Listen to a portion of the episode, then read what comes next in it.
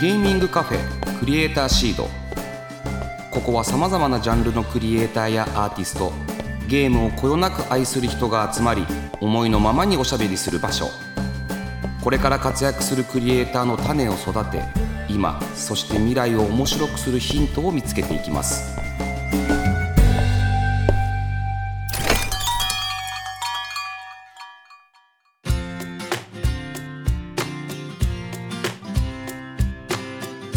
いらっしゃいませ。ゲーミングカフェクリエイターシードオーナーの坂本和則です。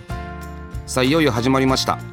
あの東京 FM さんからねこういったあ貴重なお話をいただきましてようやくここまで来ましたね。あのー、多分使われないと思うんですけど東京 FM の偉い小川さんとはねもう二十数年以来のお付き合いでこういった話よくあるんですけれども毎年なくなっていく中ようやくここまで来ましたね。はい。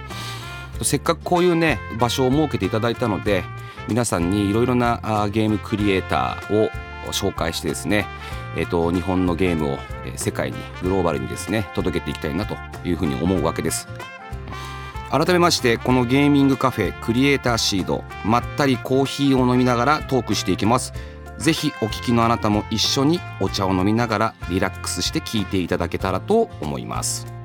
えー、さて初回の今回と第2回は、えー、私の自己紹介やこれまでの活動の話また現在のゲーム業界に思うことやこの番組がスタートすることになったいきさつをお話ししていこうと思います。どうぞ最後までお付き合いください。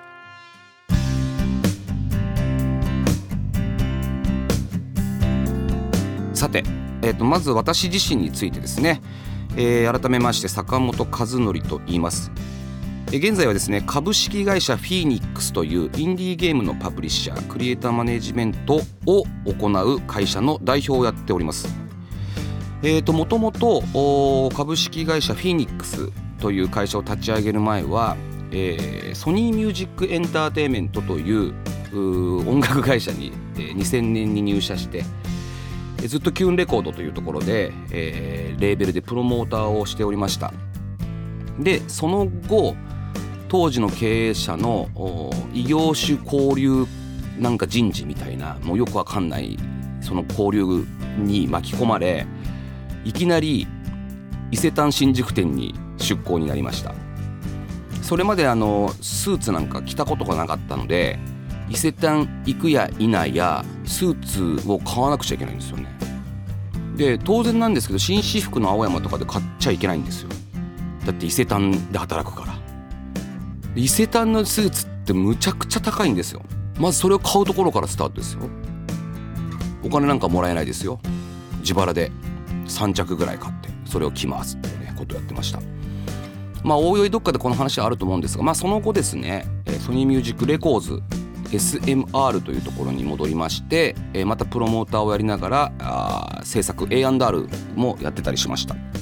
で、えー、そこで6年ほどやった後、まあ、これまたあ出向という形で、えー、当時ソニーコンピューターエンターテインメント現ソニーインタラクティブエンターテインメントに移動になります。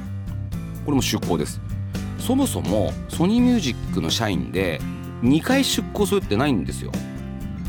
よっぽどいらなかったんだろうなと思いますよね自分のことが。で、えーと、プレイステーションの方に移動になって何をするかというと当時まだ Spotify が日本に上陸する前なんですよ。えーと、ミュージックアンリミテッドというソニーが運営するサブスクリプションサービス音楽サービスを立ち上げた時ででそれをプレイステーションの中で聴けるみたいにしてたんですね。ただあ運営はプレイステーションのチームがやってたんで音楽に全く知識がないあるいは人脈がない人たちがやってたのでこれはあかんだろうというところで音楽を知ってそんなやつが行かされたと。でしばらくソニーミュージックアンリミテッドの運営をやってたんですよ。そしたらねあっという間になくなりましたよ。すごくリミテッドだった。だ当時のねソニーのね平井社長っていう社長がいらしたんですけどあのミュージックアンリミテッドリミテッドになっちゃいましたね。って冗談のつもりで言ったんですけど全然笑ってくれなかったっていうね。みんなが凍りついてね。でえっと、まあ、ミュージックアンリミテッドが終わっちゃったんでさあどうしよう。で時の社長があジャパンの社長が森田さんっていう方で、えっと、ソニーを立ち上げられた創業一家のえご子息といいますか。はい。でその森田さんがあ、まあ、坂本君となんかゲームのこともやってよと。いうことであじゃあちょっとゲームお手伝いしますみたいな。そこで、えー、初めてビットサミットっていうですね、えーと、京都で行われる1年に1回インディーゲームの祭典ですね。やっぱりですねゲームの聖地っていまだにやはり京都だったりするんですよね。任天堂もありますしね。でもちろん日本が聖地なんですけどその中でもやっぱ京都。でその京都で行われるビットサミットというイベントに全世界のインディーゲームクリエイターが応募してそこで出展したいんだっていうのが。でそこで出すことが、まあ、ある種ステータス。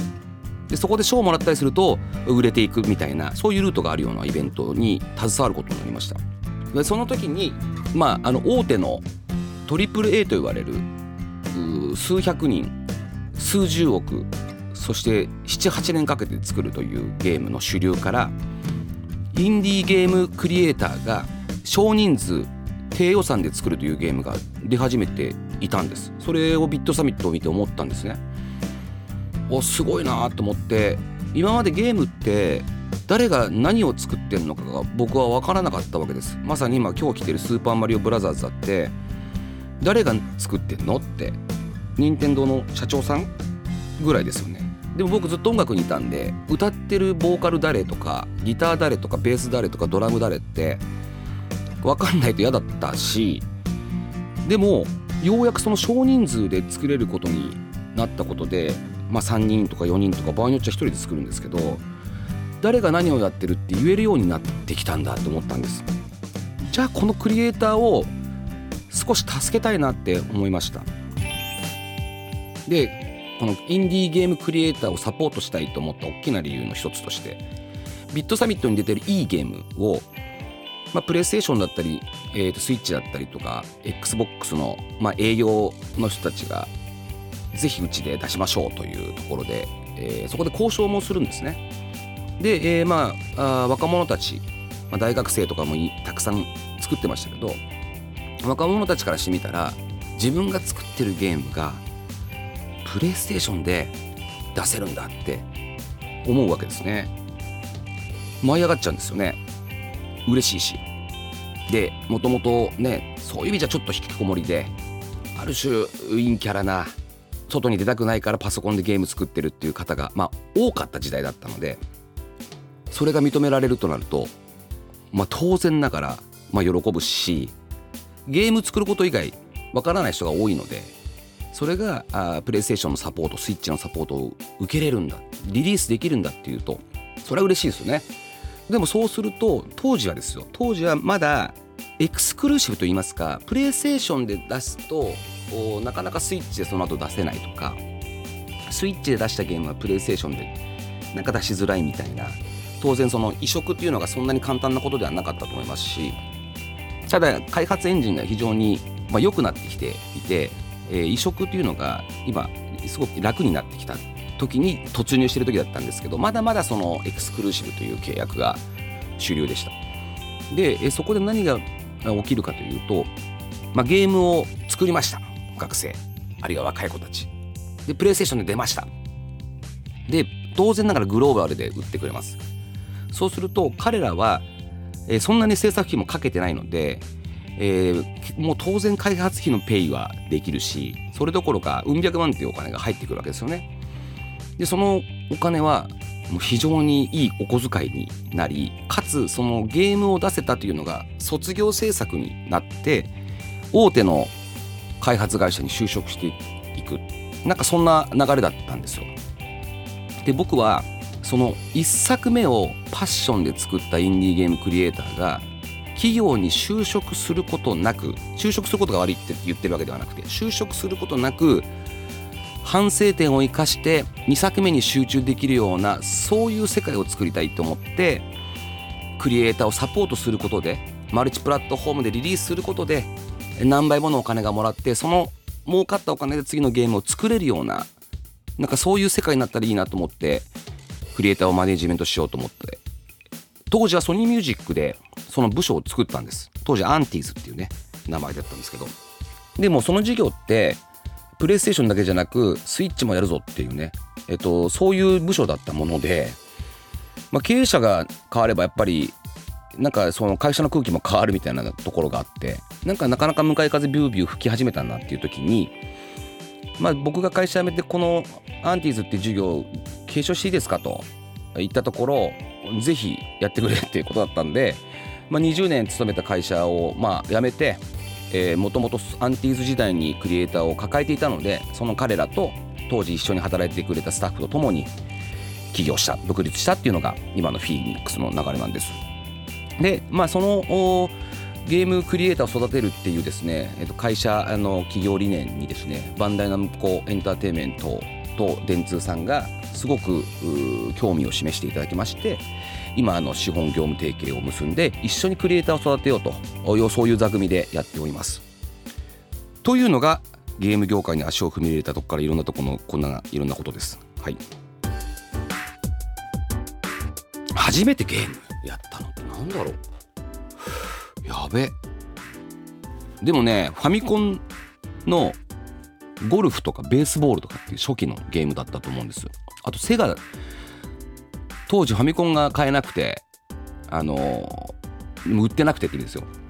いとこの兄ちゃんち行くとそのまだゴムのボタンの四角ボタンの時のボタンがあったんでそこでまあゴルフとかやってたんですけどボタンあの時みんなわかると思うんですけどボタン押したら戻ってこなかったりするようなバグがあったんですよね。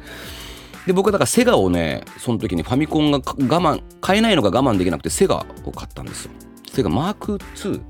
かな？でそこで今でも僕ヤフーオークションに探してるんですけどコンゴボンゴっていうゲームがあってこれをいっつも探してるんですけど時々出てくるんですけどクソほど汚いんでなんか嫌だなと思って買わないんですけどまあなんかセガもファミコンもずっとやってました。で本当に僕ゲームちっちゃい時好きでうまかったっていう自負があったんでほとんどのファミコンの初期のゲーム僕やってると思います。そんな子供でした。でえっ、とまあドラクエの時代に入っていくわけですよね。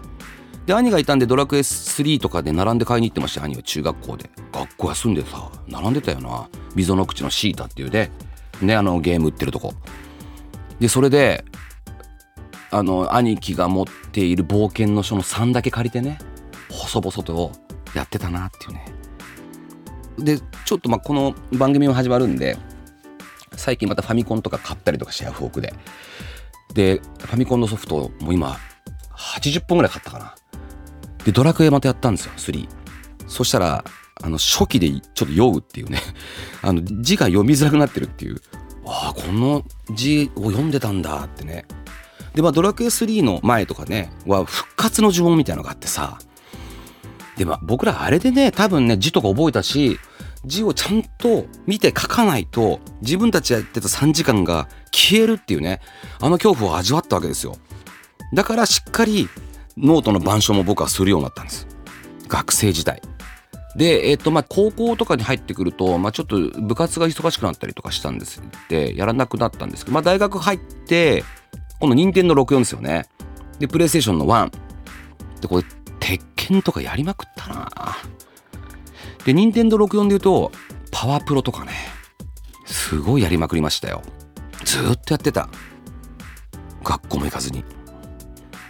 印象的だったゲーム。でも、鉄拳って、すごかったなあのさバーチャファイターがもうそもそもすごかったんですよああいう立体的に動く格闘ゲームっていうのが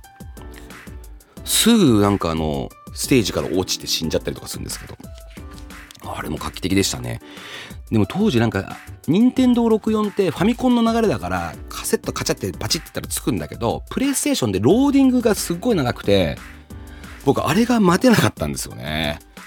だから一旦プレイステーションからも少し離れたりとかして、はい。まあそんな学生時代でした。で、ゲーム業界に憧れなんか特になかったです。会社の都合で行ってみたら、そこにもともと好きだったものを呼び起こしてくれるゲームクリエイターとゲームがあって、たまたま音楽業界で培ってきたノウハウを、それをゲームクリエイターに使うっていうことができたっていうのでやってます。でもね、間違いなく日本のゲームクリエイターは世界で勝負ができる人たちがたくさんいるのでこっからまだまだこの業界は盛り上がると思いますしもっとですね本当にみんなで国を挙げて、えー、とゲームクリエイタープログラマーを育てていくべきだと思います。はい。ということで今回はここまで。次回はこの番組を始めることになったいきさつや、えー、今のゲーム業界について思うことなどもお話ししていきたいと思います。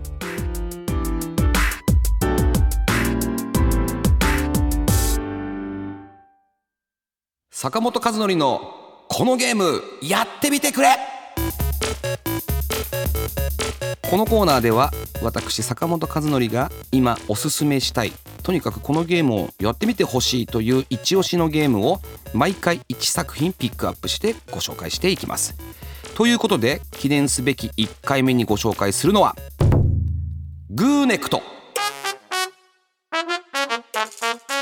えっとねこのゲームはですね運命共同体協力型アクションゲーム。すごいゲームジャンルでしょう。でね5月27日に発売されました。作った人たちこれ面白いんですよ。あのねえっとバンダイナムコスタジオ。バンダイナムコスタジオってメジャーじゃない。インディーとはもう全く違うとこにいるわけですよ。でもねこのゲームはね新入社員だけで、えっとチームを作ったということですね。バンダイナムコスタジオにも若いほんと新進気鋭のクリエイターがいっぱいいるわけですよね。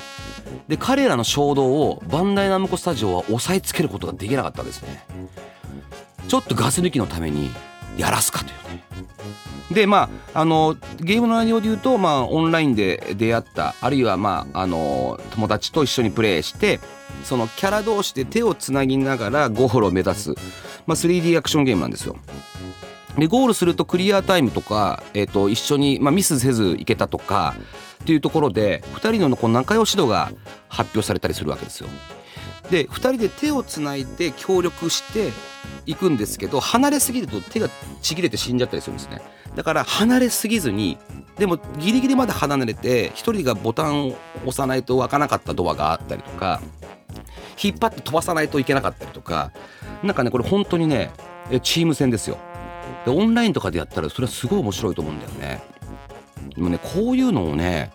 バンダイナムコスタジオの新入社員で作るというのがね僕は本当に俺すごいと思う。でバンダイナムコスタジオにそのインディーゲームを作る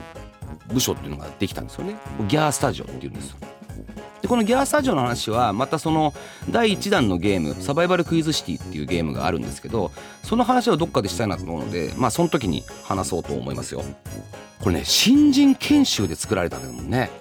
しかもねこれ無料なんですよ。無料。すごくないですか？ゲームを無料で出す。バンダイナムコスタジオさんじゃないとできませんよ。僕らは何とかしてお金つけてくださいと。値段をつけてくださいってまあ思いましたけどでもこういうのをね無料で出す。で僕思ってるんですよ。これねステージがすごい少なくて。でこれでいいよ。これ無料でも。ってこれが人気ができたらすぐグーネクト2を作ろうっていうふうにご提案してます。でちゃんとお金を取りましょうと。まあそのぐらいよくできたゲームなんでぜひね仲のいい友達ともやってみてほしいなと思いますし一回ねここにいるスタッフの皆さんもねぜひやってみてほしいですよ。本当面白い。でもすぐ手がちぎれる。はい。まあそういうゲームです。でこのゲームは Steam というプラットフォームでできますのでぜひ皆さんあのやってみてください。なんせ無料なんでぜひやってみてください。以上坂本和則のこのゲームやってみてくれのコーナーでした。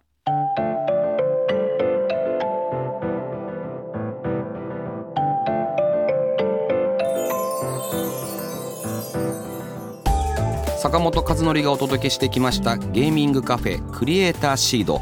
そろそろお別れのお時間です。初回ね。あのー、多分きっとギュッとね15分ぐらいになってると思うんですけど30分以上話してますからね。こんな綺麗に編集してくれるんだから僕はこのスタッフとやれて幸せです。さてクリエイターシードでは番組の感想や私への質問メッセージを募集してます。ツイッターからハッシュタグクリエイターシードをつけるか番組メッセージフォームよりお寄せください。また自分が作ったインディーゲームを紹介してほしいというゲームクリエイターの方からのメールもお待ちしておりますよ。ぜひこの番組でご紹介させていただきます。はい1回目。うん。なんかね東京 FM 僕好きででこのスタジオもあの昔本当にラルク・アンシエルがフライングラルクアタックっていうレギュラーを持ってた時に僕いつも山田久志さんと一緒に入ってなんかコーナーやるみたいな。それこそねあのラルクの新曲をかけて欲しい間洗面器に顔突っ込んでけっていうこともやらされてましたよ。で今1分持たないんですよ。そうするとね2サビまでいかなくてねよくハイドさんに怒られました。なんちゅう番組だ本当に。でもねえっと2回目以降も頑張っていろんなゲームを紹介していきたいと思います。それではここまでのお相手は坂本和則でした。また。